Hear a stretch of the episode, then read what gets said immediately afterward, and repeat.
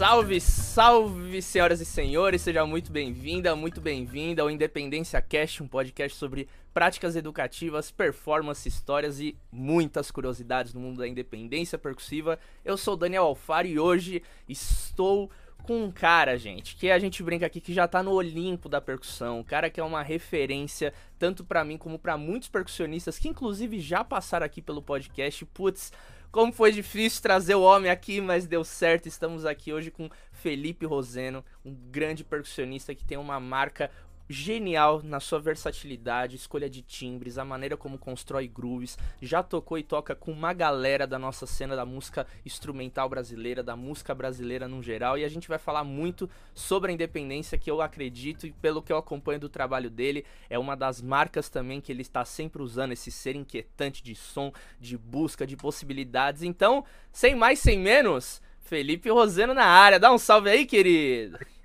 Valeu, turma. Obrigado. Pô, para mim é um prazer estar aqui com você, Dani, conversando para essa galera aí que, que interessada, né, é, nesse assunto que, que é o nosso, nosso mecanismo pulsante de vida. Né? Então, obrigado, valeu o convite aí, tamo aí. Que massa, irmão. Ó, pra gente começar aqui, eu quero que você fale para mim assim mais ou menos, né, conta da sua caminhada, você como professor, você como performer. O que, que você entende sobre independência? O que, que é independência percussiva para você? Cara, para mim, assim, é, eu nunca tinha pensado sobre, sobre independência, assim, né, de uma forma é, acadêmica e tal, né? Eu, a minha escola sempre foi, a minha escola eu vim meio tocando meio da rua, a capoeira foi o meu. Ih, não tocar. Vamos lá, vamos lá, seguimos. Então, a independência para mim veio, veio meio depois, assim, sabe? Eu nunca tinha pensado nela como um ponto de, de partida, assim, né? Dentro de, dos meus estudos, né? Lá no começo, né? Porque eu vim, venho da capoeira, né? A capoeira é a minha maior influência, assim, né? Musical, cultural. É... E aí, a partir, a partir da capoeira, a partir do samba, de onde eu comecei a tocar, né? Mesmo, e e, dá, e depois, depois desse ponto, acho que é muito importante colocar isso, salientar isso, que quando eu saí desse, desse território né, da, da capoeira, eu já fui para um ambiente mais da música instrumental, comecei a tocar com um bocato. Né, e o, eu tinha uns 18 anos, eu acho, sim, mais ou menos nessa fase. E o Bocato sempre trabalhou com muita gente jovem, né? Aí a gente ficava brincando que depois é, se você fizesse 25 anos com o Bocato, você já estava velho para tocar com ele. então ele sempre tocou com uma molecada, assim, né? Ele sempre foi um cara muito, muito à frente, assim, vanguardista nesse sentido, né? De tocar com uma galera nova, assim, que despontou depois, né? Que foi fazer, foram fazer trabalhos incríveis depois. Mas foi meio que nesse universo da música instrumental mesmo, sabe? Na necessidade de você de, de você é, ter que executar mais, é, é, mais funções dentro de um, de um trabalho, né, dentro de um som, assim, né, de busca, você fala assim, poxa, tá faltando uma coisa, só esse shaker ele não vai resolver, precisa de mais alguma outra coisa aqui, será que eu consigo, né? Enfim, aí aquela coisa, na minha época, né, porque, pô, aqui eu sou geração 82, né, eu nasci em 82, e aí eu pego. A, a, gente, eu lembro do da Lua, né? O da Lua foi meu professor, né? O mestre da Lua. Ele foi o foi meu professor, foi o cara que me ensinou a tocar, assim. E eu lembro que eu ia na casa dele e buscava, pegava uns, umas fitas de vídeo de VHS do Giovanni Dalgo, do Xanguito, sabe? Tinha do Alex Acunha, assim, a gente tinha essa, a gente tinha essa informação que chegava pra gente. A internet era nada, né, naquela época. Então, a informação da gente ir atrás era muito difícil, né? Então a gente aproveitava e decupava aquilo muito, né? Estudava aquilo de uma forma, da nossa forma, né? Que era olhar, né? Que sempre foi dentro da cultura da capoeira, né? De uma forma geral, as manifestações culturais brasileiras elas são assim, né? De uma maneira é, oral, né? Então a gente ou oral ou visual, né? Porque você olha, aprende e você executa e você tenta reproduzir aquilo, né? Então a gente sempre estava com, né? Você cria um pouco dessa sensibilidade e memória, assim, né? Tipo visual e oral também, né? Então foi uhum. basicamente assim. Nem sei se eu respondi sua pergunta. Não, respondeu, bicho, respondeu. Essa questão realmente de de como que a independência ela aparece, né, na vida do percussionista é sempre uma coisa interessante, porque não é um caminho natural, né? Tipo, a gente não começa já aprendendo dois instrumentos ao mesmo tempo. A gente aprende o tamborim, o surdo, depois a gente vai juntar e vai saber que às vezes é, é até um estímulo próprio, não é um professor que fala, pô, legal, você já fez isso, fez isso, agora tenta tocar os dois, né? Até uma coisa que eu pesquisei bastante na minha como você falou, não fiz nada numa pesquisa acadêmica, eu, contrapartida, me estimulei a seguir esse caminho também pesquisando isso. E foi uma das coisas que eu fui percebendo que num processo de educação musical num geral, às vezes é, são coisas muito pontuais que a gente aprende de independência, né? Às vezes é uma curiosidade que a gente pergunta para um professor, professora, como que você faz isso? Aí a pessoa passa, mas não tem um, um sistema de ensino, uma escola de independência, é uma coisa bem específica, né? E além desse trabalho, quais foram os primeiros é, trabalhos, assim, que você se recorda de ter começado, tipo, já esse ser inquietante de colocar, e aí você foi percebendo pô, vou colocar isso, foi esse que você comentou, mas teve outros, ou a partir dali, todos você basicamente estava já ligadaço, assim, de, pô, aqui eu vou colocar já mais uma coisa tal. Como que foi, assim? É, eu acho que no começo foi. É, acho que foi mais a partir do que eu comecei a tocar, acho que com o Ney, assim, talvez. Eu, eu toco com o Ney desde 2007, né? Então, é, nos trabalhos anteriores, assim, né, que eu, que eu fazia, ou mesmo com o Bucato, assim, sabe, eram sets, assim, mas eram instrumentos específicos. Então, eu tocava as congas, tinham lá os tambores, tinha um pandeiro, mas não tinha coisa... Ah, eu, no Bucato teve uma época que eu tocava, eu montava timbal, conga e um repique, né, também junto, esses repiniques também tem gente que chama de repinique ou repique, enfim, colocava junto e colocava um, um atabaque junto, né, para ter pele ali junto também, enfim. Eu lembro de, de, misturar, assim, de tocar meio, de querer fazer uns ostinatos com a mão esquerda, assim, né, e com a mão direita deixar mais livre, essa coisa, assim, tem, eu já com bocato, isso já faz muito tempo já, né, então, mas acho que foi meio com o Ney mesmo, assim, sabe, porque nessa necessidade de você ter é, um percussionista só, né? Enfim, tipo, você, uma, uma pessoa ali executando. É, só que você, a, a sua, quanto mais você escuta, quanto mais você ouve, né, músicas e as referências e as influências, você percebe as camadas, quantas camadas que tem. Então, acho que tá sempre é, muito, acho que é uma coisa que é ouvir muita, muito, eu digo assim, é, estilos diferentes, assim, sabe? eu gosto muito de, de, de, músicas com bandas grandes, assim, sabe? Tipo, bandas grandes fazendo som, né? Big bands, assim, eu gosto de coisas né, grandes, assim.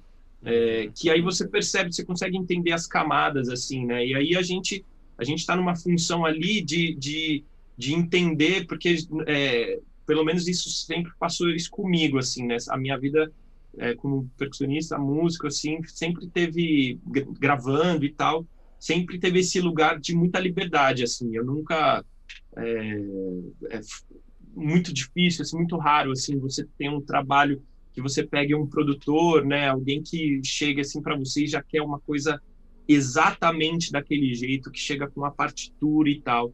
Geralmente, assim, pô, trabalhando com o Thiago Costa, é, com Alê Siqueira, sabe? Os caras, eles sabem exatamente o que eles querem, eles têm a música toda pronta, eles te dão é, a forma, né, a partitura ali só para você entender a forma, né, da música, mas a liberdade é total sua. Aí você entende a camada, o que que eu tô, o que que tá precisando dessa música? Tá precisando de mais frequências agudas, né? Médio, agudo, médio grave, grave, o que que precisa? Onde que a gente vai se se enquadrar aqui? Aí é a criatividade de cada um, né, que, que vai que vai entrar. Uhum. E, e, essa essa essa parte Fê, dessa dessa questão de entender ah, o que, que, precisa dessa camada, do que não precisa. Se você está num grupo, como a gente mostrou aqui no começo, só você e a Maria Gadu, né? Você e uma guitarra, voz. Como que você entende, tipo, numa situação daquela, poxa, precisa então ter todas as frequências soando ou não? Qual é o seu critério? Assim, óbvio que você vai falar depende, né? É a resposta mais clássica aqui do podcast, porque é uma pergunta muito aberta. Mas quais são Sim. os seus critérios nesse sentido de, tipo, pô, eu analiso, como você falou, os instrumentos que estão à minha volta. Isso já é um ponto. Mas esse é o único que faz você, tipo, ah, não, então eu vou por aqui, eu vou por ali. Fala um pouquinho sobre isso, assim, até pra gente entender seu, um pouco desse seu processo criativo, Sim. assim.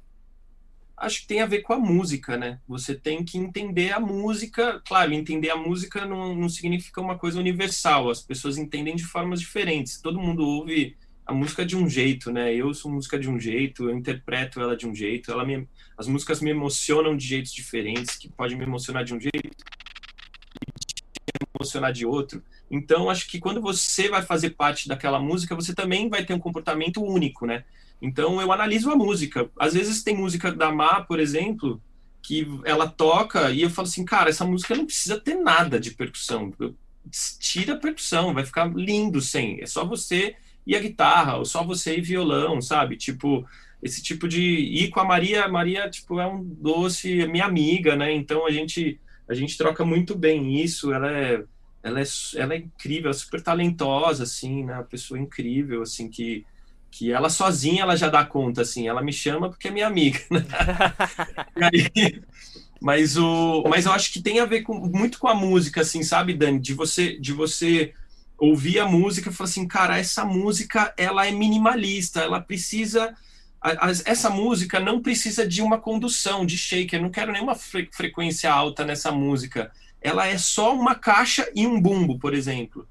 Né? Então, assim, acho que tem a ver com, para onde você gostaria de levar essa música. Isso também é uma coisa muito particular, né? Então, é, eu acho que assim a, a, é prestar atenção na música, na canção, o que, que, a canção diz como um todo, né? Letra, harmonia, ali, melodia, enfim. E aí você se comporta adequadamente. Sim, não, eu lembro uma, uma vez o Ari Colares aqui no nosso podcast, ele falou que às vezes a música ela precisa do nosso poder de síntese, do nosso poder de ficar em silêncio.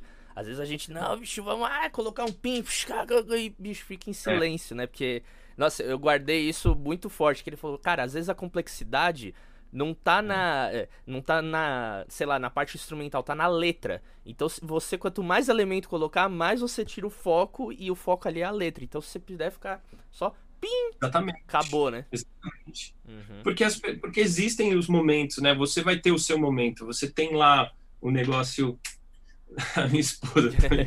Massa. É, é, a gente tem os nossos momentos, né? Você vai ter o seu momento, né? Um especial para você, a, a, ou a música toda, né? Por exemplo, o Naná, o Naná assim, foi para mim a maior referência, né? Daqui brasileira, assim.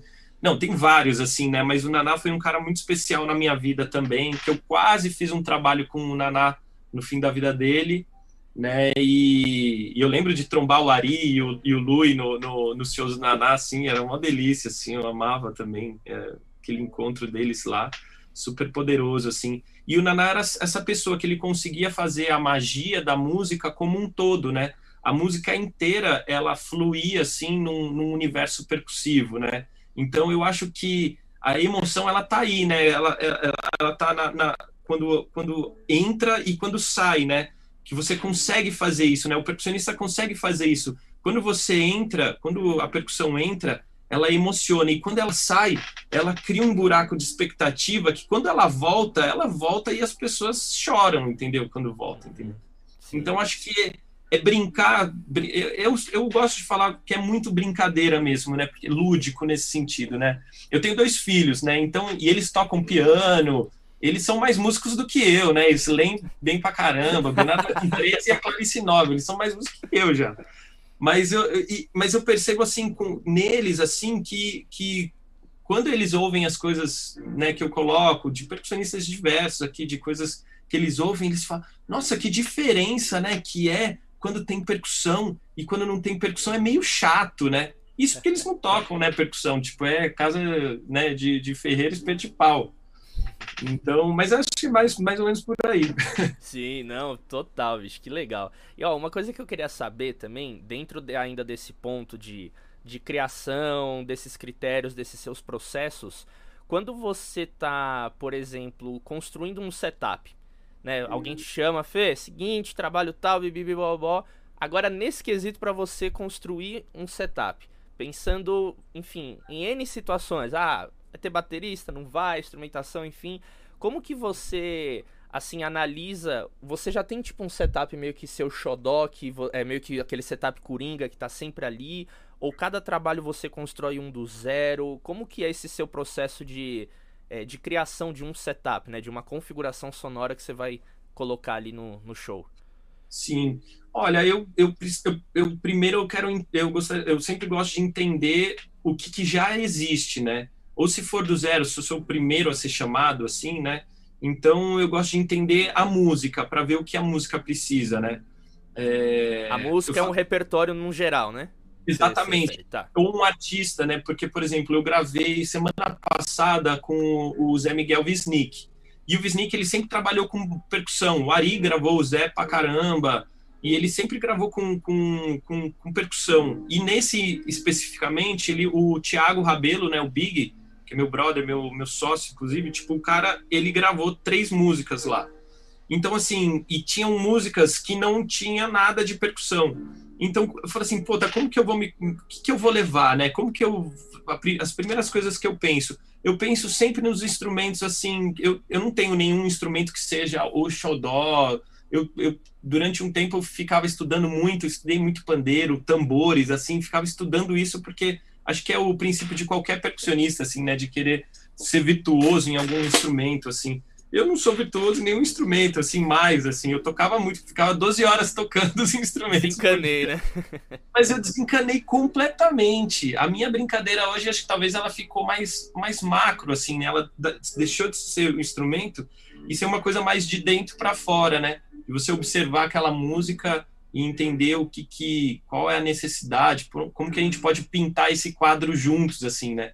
Que a música, na verdade, é um grande encontro entre pessoas tocando junto, né? Acho que essa energia que existe entre essa nessa troca que é que acontece essa magia, assim, sabe? Sim. Quando eu sento para tocar com os meus amigos mesmo, né? Tipo, com a Maria, com o Big, com o da Lua, sabe? Quando a gente toca, tipo, é uma troca incrível, assim. Que às vezes você toca coisa que você nem sabe que você toca e que você depois vai esquecer, sabe? É meio que quase um, um sei lá, um, um, processo meio, meio místico, assim.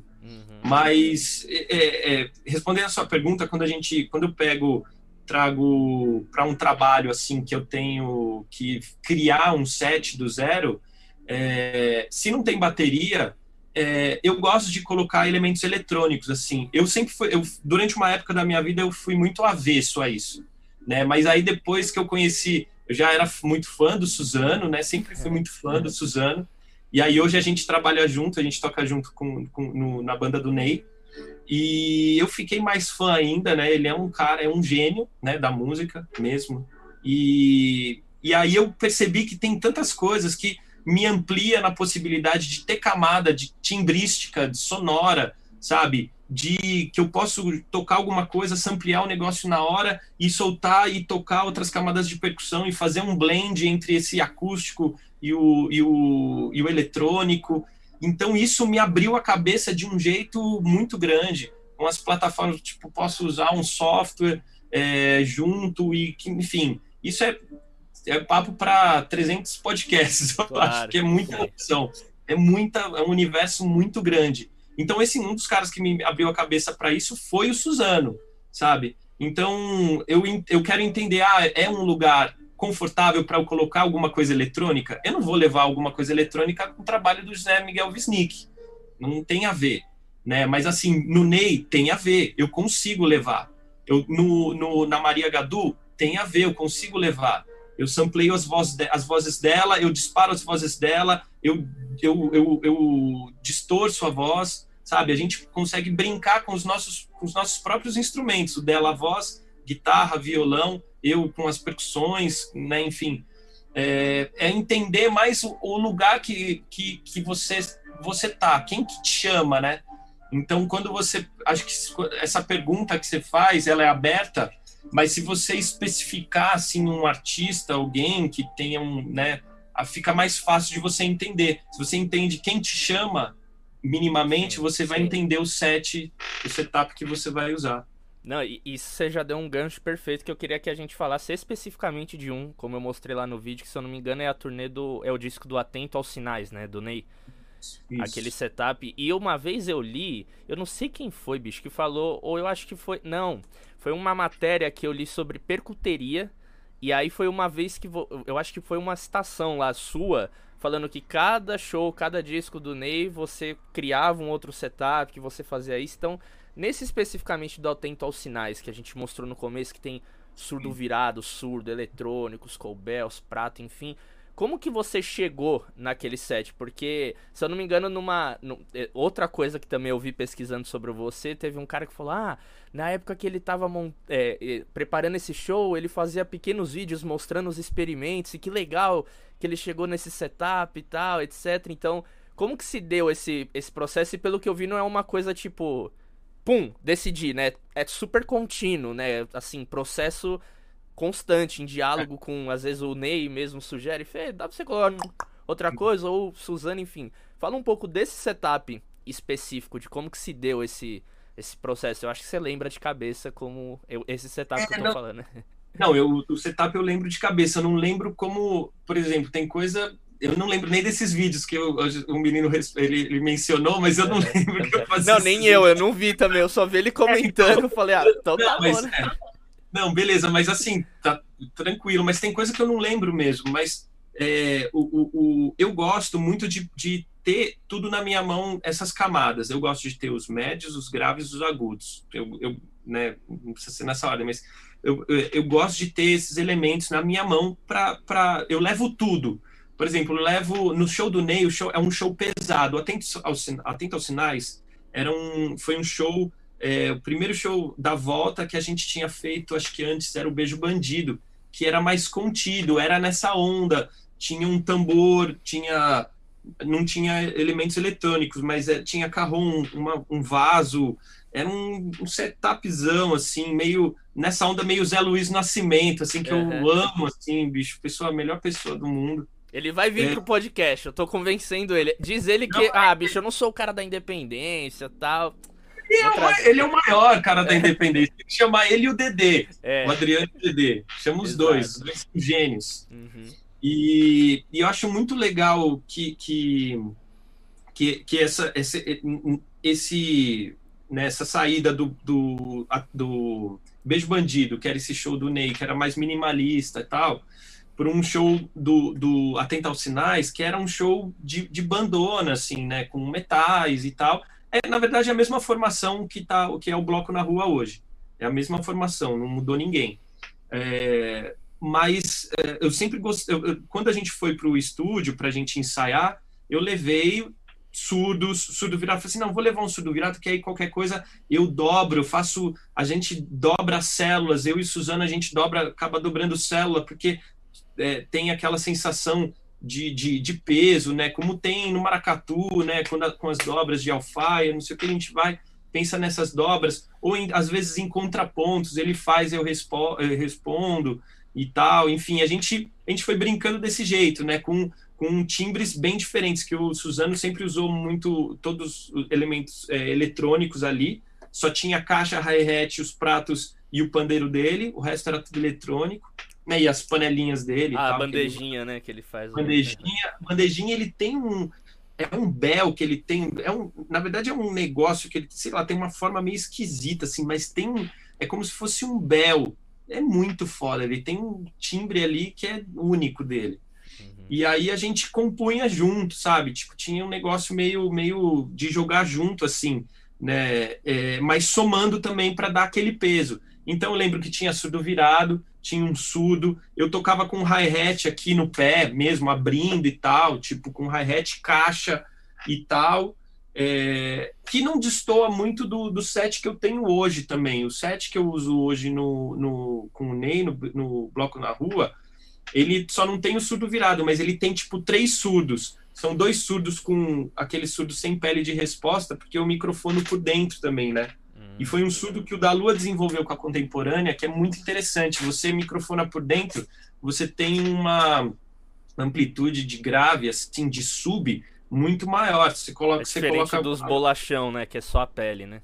É, muito diferente. Ele tem mais profundidade, ele tem uma gama de harmônicos maior, né? Então, assim, apesar de no show a gente não usar um, a gente usa um microfone duraço que é o 52 que não pega harmônico nenhum. Então, mas uhum. então é só a pressão mesmo, só o sub mesmo, né? Sim. Então, e, e, e aí eu uso dois desse e um surdo de batera mesmo, que é aquele som meio para ser rock mesmo, né? Um som de surdo de rock, né? Então, e uma caixa também, usa uma caixa bem grave, é, um, um, uns pratos, uma, umas coisas mais agudinhas assim, tal, umas, né, umas pontas. Aí tem um carrom que eu deixo suspenso também, junto com duas congas. Então o trio de tambor ali vira um carrom junto, sabe? Uhum. Então fica mais ali na mão do que colocar sim. Mas aí eu uso, uso a MPC também, lá eu disparo um, um, uma programação tem uma, de uma música lá. Então eu uso a, eu levo todos os elementos e às vezes eu vou tirando, né? Muita coisa eu tirei assim, muita coisa foi e não por conta disso, né? Porque o Ney, por exemplo, é um cara que ele, ele trabalha cada música é, uma, é, é muito diferente da outra, assim. Ele não tem uma linha, né? Ele toca um samba, um Martinho da Vila, e depois ele toca é, um, ele toca um Chico Buarque, e aí ele vai para uma coisa mais Raul Seixas, sabe? Tipo, é muito diferente uma música da outra, uma música com mais swing, outra música mais rock, Rita Lee, não sei o que e tal. Então você tem que ter uma gama de, de possibilidades ali para uhum. poder atender, né? Esse, um show do, do Ney, né?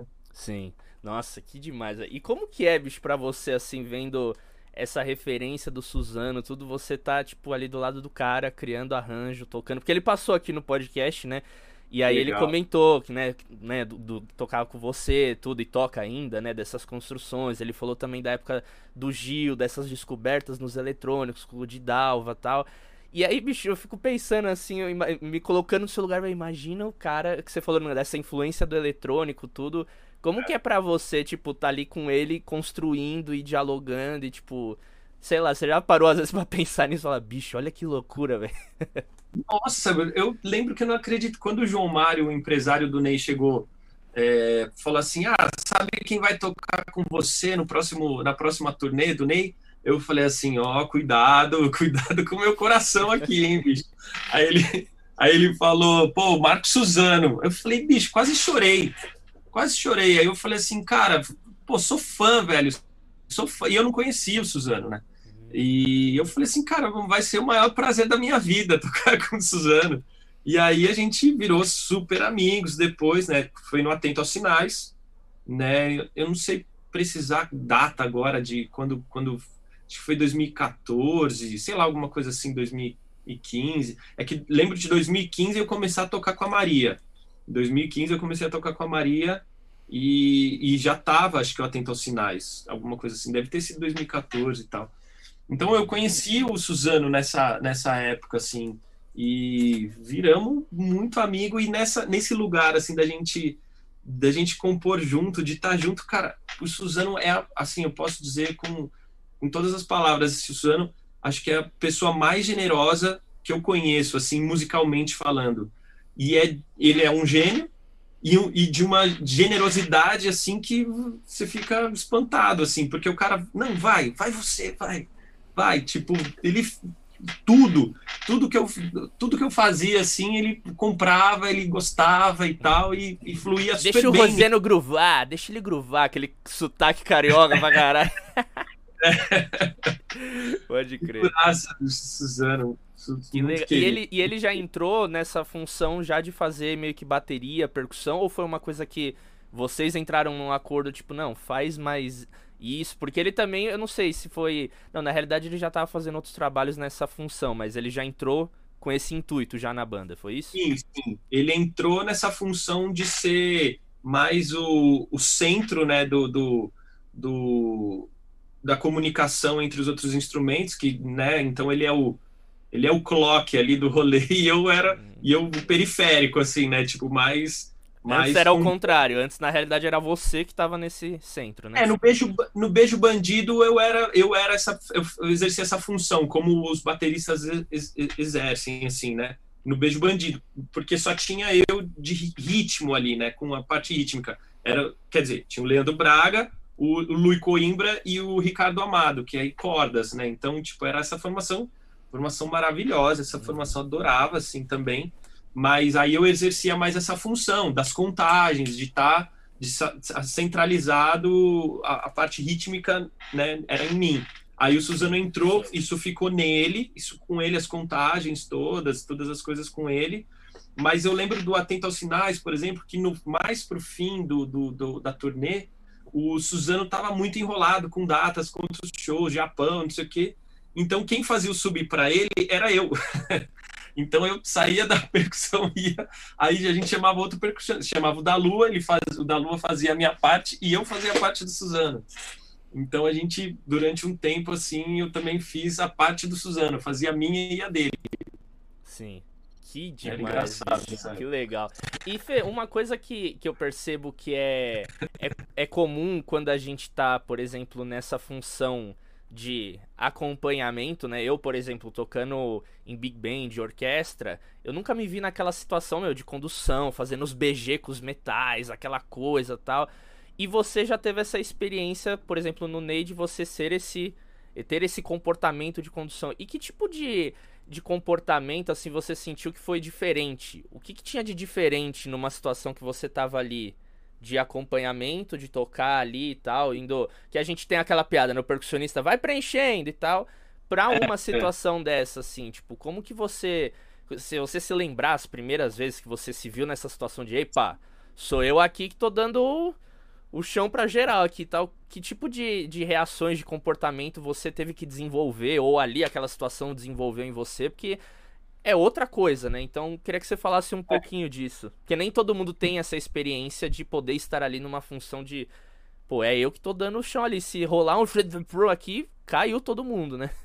É, não, pode crer. Não, eu, eu acho que esse, essa é uma questão mais dos outros, assim, dos, do, entre os outros músicos e musicistas, né, que tiverem ali, é, do que sua própria, eu acho, assim, sabe? Porque a minha entrega como como percussionista ou como o, a função ali é ou é a função que o baterista tem que é o olhar dos outros músicos e musicistas para você que está ali nesse, nesse ponto, porque você que dá as contagens e tal. Então, assim, de certa forma, tem, um, tem uma certa responsabilidade. Eu não gosto de, de falar que seria uma responsabilidade, porque a responsabilidade do, do percussionista ela é gigante, entendeu? É gigante, como qualquer outra peça. Se você não, por exemplo, é a mesma coisa se o, o baixista sai da função dele de baixo e vai tocar bateria. Ele vai ter que dar as contagens, entendeu? Ele vai ter que contar o andamento certo para as pessoas, para os músicos, para os seus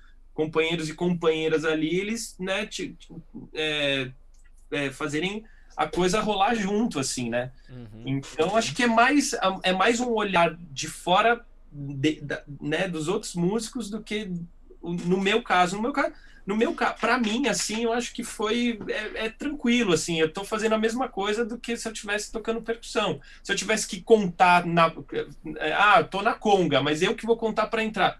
É igual, eu tô tocando percussão igual, assim. Hum. Só que, né, aí fica uma responsabilidade de você das contagens, assim, sei Sim. lá.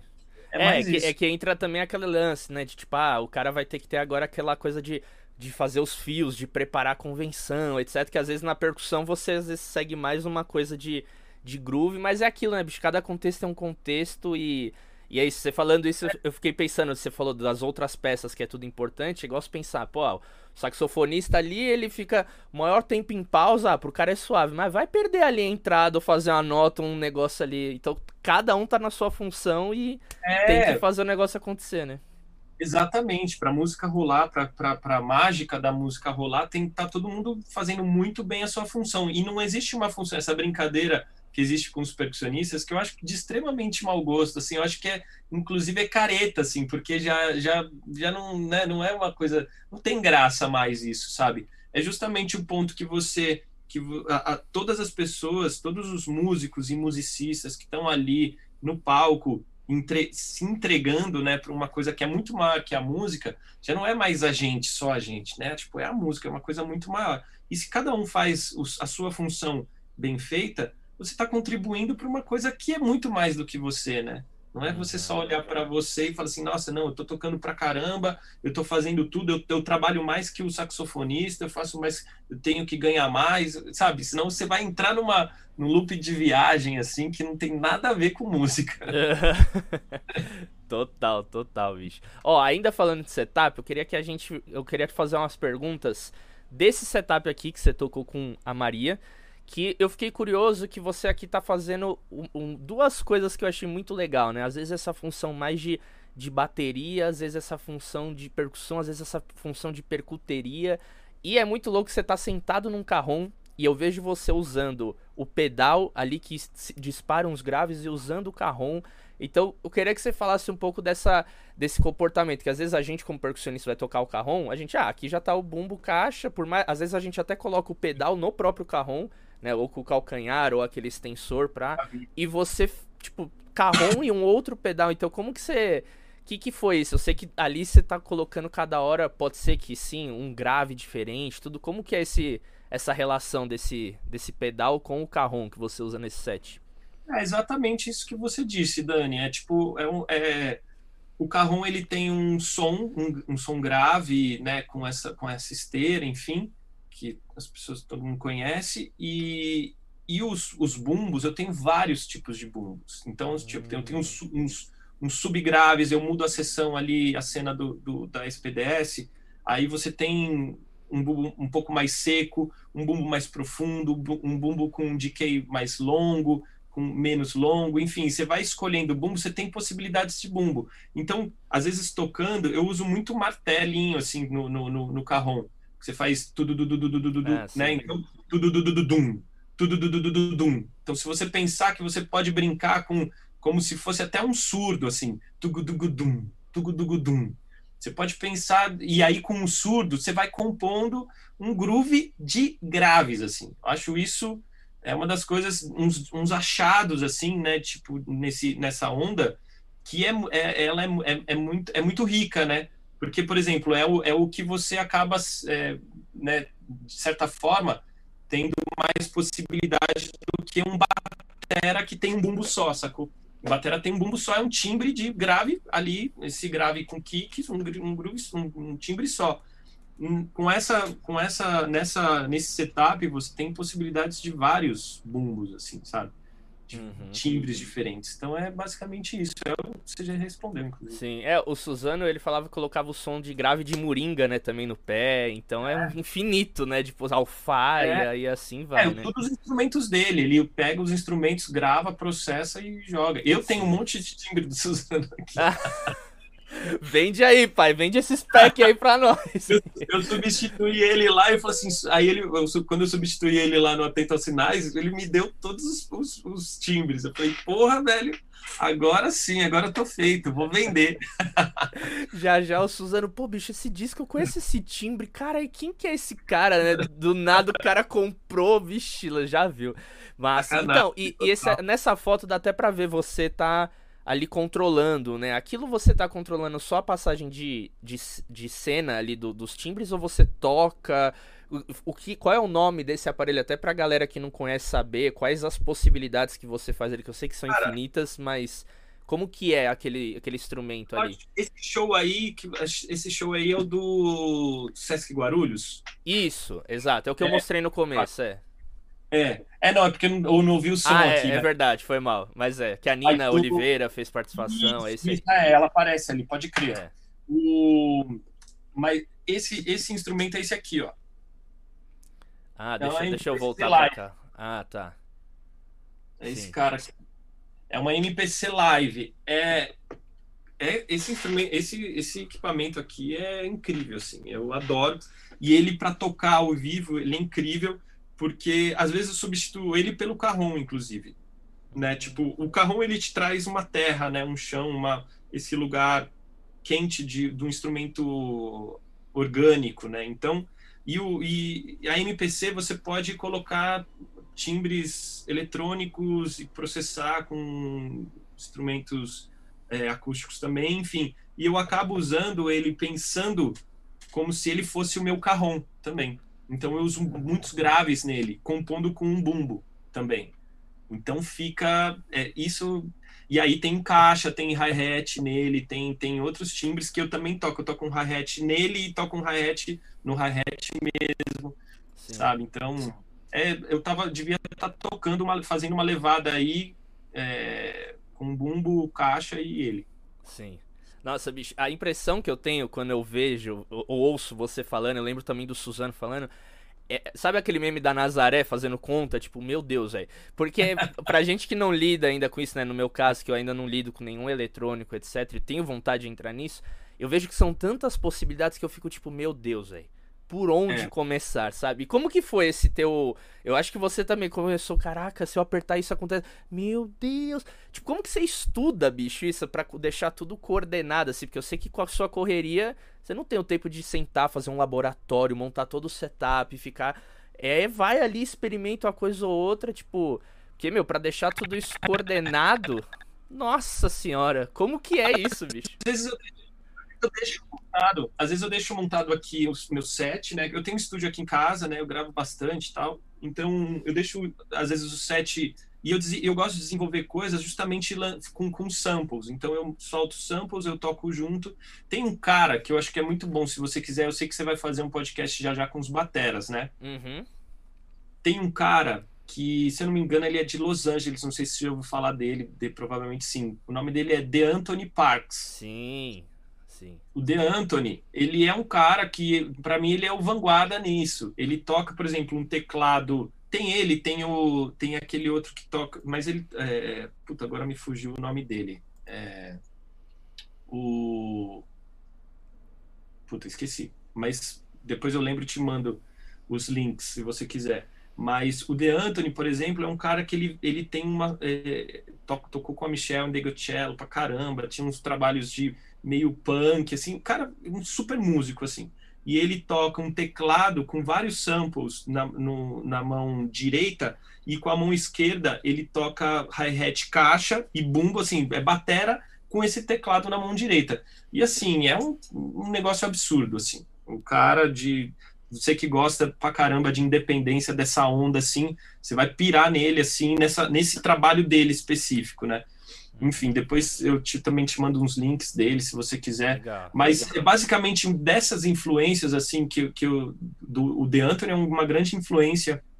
O Serginho Machado, que me apresentou ele, assim, há muito tempo atrás, assim, né? O Serginho é meu irmãozinho. E aí, e o Serginho também tem uma onda dessa, assim, muito legal que aí eu, eu comecei a pensar, pô, legal, os caras estão soltando, fazendo samples. E se eu tocasse, se eu tivesse, tipo, alguma coisa na minha mão, que ao invés de eu tocar sample, eu toco, tipo, um sample, digo que, né, que você pega um sample de, de um corte, um clipe de, de alguns segundos, né, um compasso, sabe, dois compassos. Não, estou falando de, de, do clipe mesmo, de um, de um, de um timbre de, de bumbo, de um de caixa e tal. Se eu colocar esse tipo de elemento aqui e eu compor junto com as peças de, os elementos orgânicos assim, né? Como que isso vai funcionar? Quando eu comecei a experimentar isso, fez assim na minha cabeça, pá, que assim, a te abre também a cabeça. E aí a maneira de você tocar é muito louco isso, tá? Porque eu acho que tem a ver com independência. Talvez isso seja uma coisa interessante para o podcast, que uh, à medida que você coloca elementos novos, você troca de elemento, né? Você muda, você pega um timbre aqui, ah, quero tocar com esse instrumento e você vai compondo instrumentos diferentes. Isso muda a sua maneira de tocar também. Você vai se comportar de um jeito diferente, vai te vai te inspirar a tocar de um jeito diferente. Você vai acabar é, fazendo coisas, entendendo um mecanismo da independência por um outro viés, o viés dos timbres. Eu acho que esse é um, é, essa é uma dica muito, muito interessante, porque eu aprendi muita coisa é, de tocar é, ao mesmo tempo alguns instrumentos, mudando de timbre, mudando de peça, mudando. Ah, ah vou mudar aqui, vou fazer assim. Porque se a, a insistência que tem, é, nós que somos percussionistas, né, eu acho que a gente tem essa possibilidade maior do que um batera, por exemplo, né? Porque o batera ele vai estar tá na configuração, é aquela configuração, beleza, ele vai somar um tom, vai pôr mais um tom, vai pôr mais um prato, põe um, um né, ah, é, exato, mas não não vai fugir daquilo do, da base do, da caixa, bumbo e hi-hat, não vai fu fugir daquilo. Então assim, a gente tem uma possibilidade de infinita possibilidades infinitas uhum. de, de configurações. Então, essa, quando é, acho que talvez isso é um resumo do, do meu trabalho, assim, porque em todo trabalho eu procuro mudar, porque muda um pouco o seu jeito de tocar. E você acaba encontrando lugares ali muito confortáveis. Às vezes você, puta, isso aqui tá desconfortável pra caramba, bicho. Mas quando você muda de novo, você fala, nossa, isso, isso sim, eu gosto de tocar desse jeito. E é uma busca para você ser cada vez mais você mesmo, né? Você tá, quer se achar no meio daquilo tudo, né? E para você se achar no meio daquilo tudo, é experiência, é estudo e é trabalho. Uhum. Nossa, Podemos acabar aqui, produção? Ave Maria, não, bicho. Você resumiu, sintetizou tudo e eu acho genial isso. Eu lembro uma vez conversando aqui com o Yuri, que é um percussionista angolano que mora em Portugal, que ele tava falando isso, que às vezes a gente fica tão preso nessa coisa de, putz, você precisa estudar várias relações e tal, mas às vezes se você estuda uma rítmica numa mão e uma rítmica na outra, e você brinca de transpor isso num setup, a pessoa que ouve, ela fala, uou, que loucura, como você chegou nisso? E no fundo, sei lá, você tá trabalhando tá, tá, tá, tá, tá, tá, tá, e aqui você tá fazendo uma outra coisa, mas você tá, tá, pshkeko, kuku, psh, kekeko, pshkeka, sabe? Você transpor aquela célula rítmica, aquele pattern rítmico, num setup e você vai criando, assim. Então, às vezes a gente acha que é uma coisa tão complexa. Existem, obviamente, essa complexidade, polirritmia, um monte de coisa, mas eu vejo também muito nisso, assim, né? Às vezes, vendo os vídeos na, tal de você tocando, tipo, esse com Ney, você dando ali o grave, fazendo no surdo virado e ali complementando, tipo. Eu vejo que existe uma, uma camada assim total e você vai só distribuindo ali nos timbres e, e já tá. Né? Não, eu nem me considero um cara com muita independência, assim, sabe? Tipo, você vai fazendo pela necessidade, mas pelo som, pelo ouvido, assim, eu sou eu sou muito intuitivo, assim, né? Eu sou um músico muito intuitivo, né? Eu não me considero muito técnico, assim, sabe? É, eu sou eu sou eu vou mais com o flow da música, assim mesmo, saca? Mas é exatamente isso, esse o que você disse. Eu vou distribuindo, eu vou fazendo isso, vou complementando aqui e tal porque, é, é, é, é cara, é, tem pô, músicos assim maravilhosos, né? Quando você, você fala, nossa, bicho, isso tá muito difícil de tocar isso. Esse cara tá e tá fazendo fácil, né, bicho? O cara tá tocando muito Clave bem. 3 2 no pé e é. você fala, bicho, como assim? Mano, para, né? Sabe? Como assim, bicho? O cara tocando né? Enfim, Pedrito, né? O cara novo que tá tocando pra caramba, bicho, fazendo essa onda é impressionante, assim, é impressionante. Tem, e fazendo fácil, assim, então é bonito porque é fluido. Agora, eu acho que no, a necessidade de você. É, ele é uma marca, inclusive, né, o Pedrito, mas assim, quando você pega uma. É, é, no, no, conjunto, né? Acho que como sendo um músico prático, assim, né? Um sideman, que eu trabalho bastante com, com artistas e tudo, eu acho que tá numa, nesse lugar da colocação, se colocar minimalista, cara. Tipo, é aquilo, assim, assim, o groove, ah, tem que pesar, vamos pesar. E as independências são simples, sabe? Acho que eu gosto da música simples, sabe, também. Hoje eu gosto muito mais da questão da música simples, uma questão de comunicação, né? Porque acho que é, é o que a gente mais quer, né? A gente quer se comunicar. Como que a gente faz isso, né? Para se comunicar? Claro que a simplicidade às vezes é complexa, aí é, um, aí é, um, aí é uma discussão filosófica que a gente é, vai ter. Exato. e se quem, quem gosta dessa, dessa discussão filosófica tem o, o Carlos Stasi, que é o professor de, de percussão na Unesp. Ele tem, tem um. O trabalho dele de, de doutorado, ele fala sobre o reco-reco. E ele faz essa discussão ferrada sobre o que, que é complexo, o que, que é simples, né? Falando, ah, o reco-reco, você nunca vai ver um anjinho com reco-reco, é sempre uma harpa, um violino. E aí você olha é. um piano, é uma coisa complexa. Aí você olha um reco-reco, é uma coisa simples. Mas até que ponto? E aí, bicho, ele. Nossa, detona, assim, é muito louco. Então é uma discussão muito legal mesmo. É muito massa, bicho. Fê, que, que demais, bicho. Obrigado pelo seu tempo, pelo papo. Eu, eu aprendi demais. Já anotei várias coisinhas aqui para rever e colocar no processo. Queria te agradecer mesmo ter vindo aqui, compartilhado um pouco do, de tudo, de muita coisa que você sabe, né? Estamos sempre aprendendo e queria que você deixasse um recadinho final aí pra, pra turma, já emendar também onde a gente encontra mais o seu trabalho, rede social, futuros projetos, discos, etc, etc. O espaço é teu e obrigado, viu, querido? Obrigado você, Dani. Pô, queria agradecer o espaço, né? Que, que bom que a gente conseguiu fazer, né? Porque tava difícil, mas deu certo. É, cara, eu o meu trabalho também pode ser visto. Eu tenho uma casa de cultura que chama Casa de Culturas Capoeira, que para quem mora em São Paulo é, fica na Vila Madalena. Uh, é, eu, meu sócio é o da Lua, né? Eu, sócios da, da casa, eu, Mari Bussabi e da Lua, né? É, uma casa de, de, de, manutenção da cultura brasileira, né? De resgate também, manutenção, né? A capoeira como a matriz ali, né? Da casa, enfim. É, e eu queria agradecer o espaço. Vocês, se vocês quiserem entrar também no, no site da, da, Casa de Cultura, acho que lá também tem nossos, nossos contatos, é, que é www.casadecultura é, os capoeira com no singular mesmo .com.br. Aí vocês vão achar mais mais coisinhas lá e tal, meu contato. Também tem o WhatsApp da casa que quem responde sou eu. Ah. É